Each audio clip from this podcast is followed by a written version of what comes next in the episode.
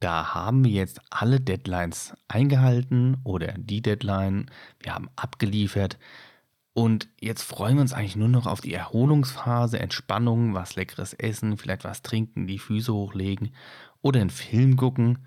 Und auf einmal, zack, bumm, kriegen wir Kopfschmerzen, Migräne, Nackenschmerzen, Rückenschmerzen, Halsschmerzen, whatever. Was ist denn da jetzt los?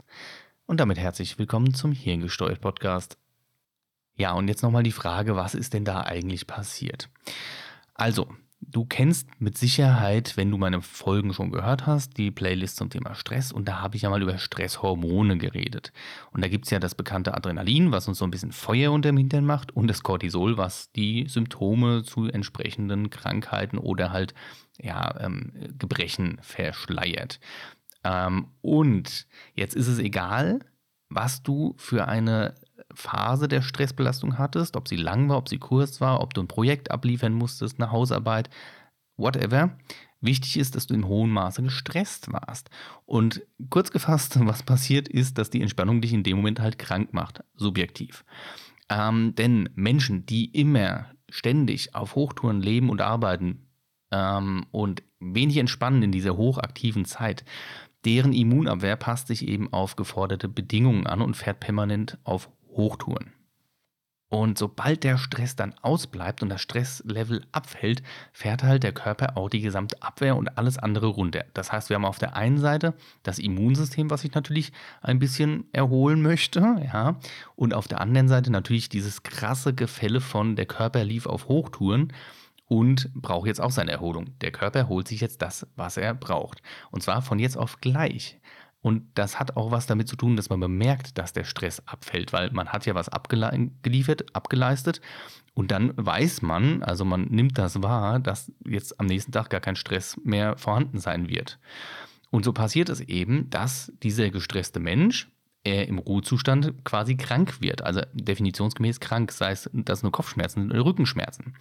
Und zum Beispiel die Rückenschmerzen, die Verspannungen wirst du vorher schon gehabt haben, nur die Stresshormone und der ganze Stress wird dafür gesorgt haben, dass du es nicht merkst. Am häufigsten trifft das natürlich die Menschen, die in ihrer Prioritätenliste ganz oben stehen haben, Perfektion. Also Perfektionisten sind betroffen und Menschen, die es allen anderen recht machen wollen. Die trifft es halt eben richtig hart. Und bei diesen Menschen ist es einfach so, dass die häufig die bis zum Umfallen übergehen die sich selbst. Die überhören und übersehen ihre, eigentlichen, äh, ihre eigenen Warnsignale und machen einfach weiter, bis der Moment kommt, wo sie dann mal zur Ruhe kommen. Und dann holt der Körper sich das, was er braucht.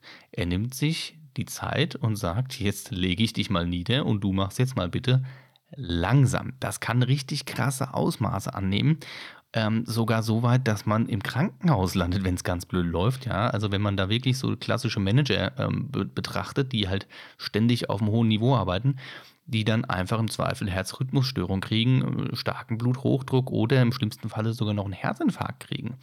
Das kann richtig, richtig böse enden. Da möchte ich nur mal so als Beispiel einen guten Freund nennen.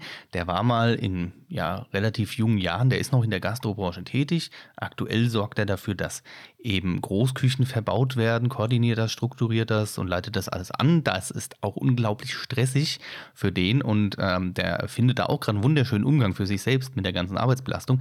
Aber der war in jüngeren Jahren, war der schon mal Chef einer Sportsbar in einer Hotelkette. Und äh, der hat in jüngeren Jahren, bevor er noch die drei ähm, davor stehen gehabt hat, hat dieser Kollege einfach mal eine Herzmuskelentzündung gehabt, weil der einfach so unglaublich im Dauerstress war.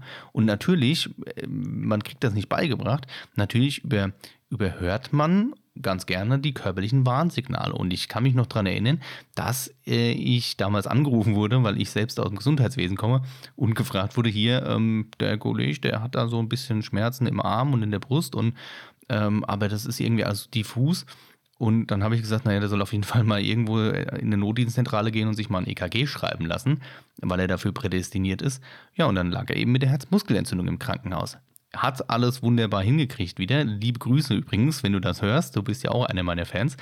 Ähm, oder äh, jetzt heutzutage hat er daraus gelernt und äh, wenn er in so eine in so eine Rezitiv kommt quasi, wo er sagt, okay, das war vielleicht doch ein bisschen viel, dann ändert er was, dann ändert er aktiv was an seinem Stresslevel und zwar für sich selbst, wirklich für sich selbst, weil er weiß auch, dass er nur für andere Leute da sein kann, zum Beispiel, wenn er selbst fit ist. Und das muss man einfach auf dem Schirm haben.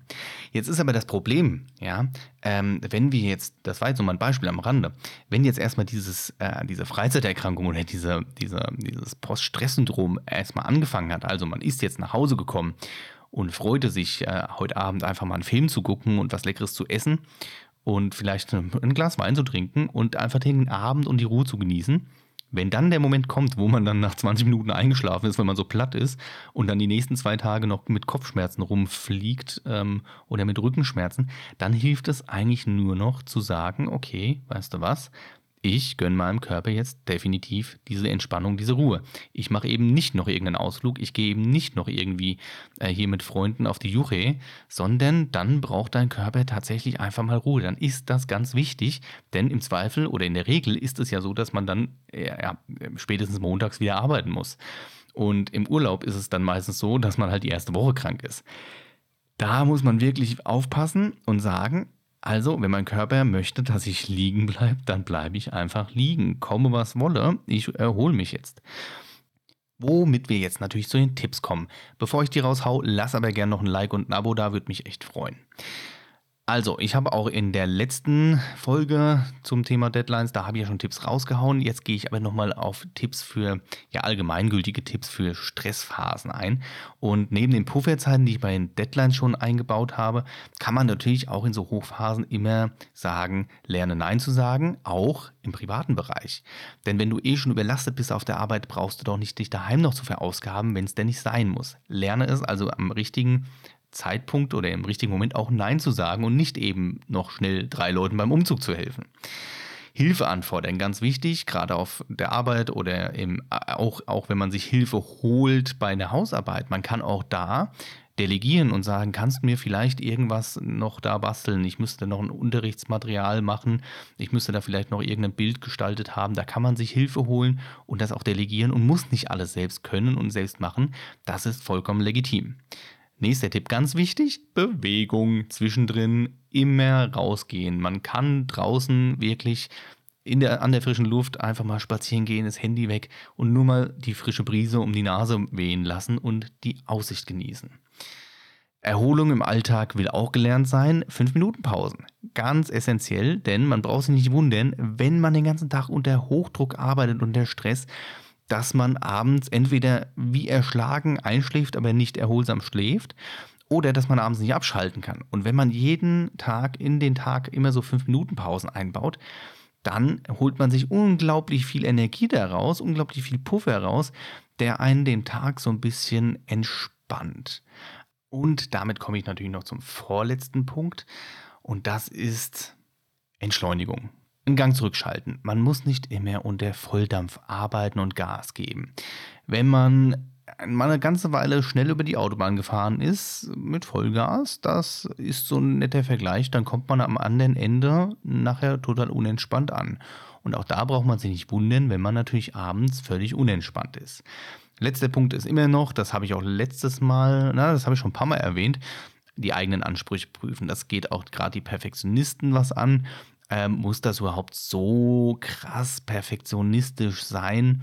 Oder kann man es nicht einfach ein bisschen unperfektionistischer machen? Ein bisschen Imperfektionismus schadet tatsächlich nicht und schont die Nerven und den Energiespeicher. Kleine Anmerkung am Rande, wenn du Perfektionist bist, dann nimm dir auch nicht alle Tipps hier gleich auf einmal vor. Das funktioniert in der Regel nicht so, weil du natürlich jeden einzelnen Tipp sehr perfekt machen möchtest. Aber du kannst dir einen vornehmen und dich daran entlanghangeln und gucken, was er dir bringt. Du wirst bestimmt was Positives feststellen, das verspreche ich dir. An dieser Stelle vielen Dank fürs Zuhören natürlich. Ähm, hat mich gefreut. Ich freue mich auch, wenn du das nächste Mal wieder dabei bist. Ähm, und dann mach's einfach mal gut. Bis zum nächsten Mal. Tschö.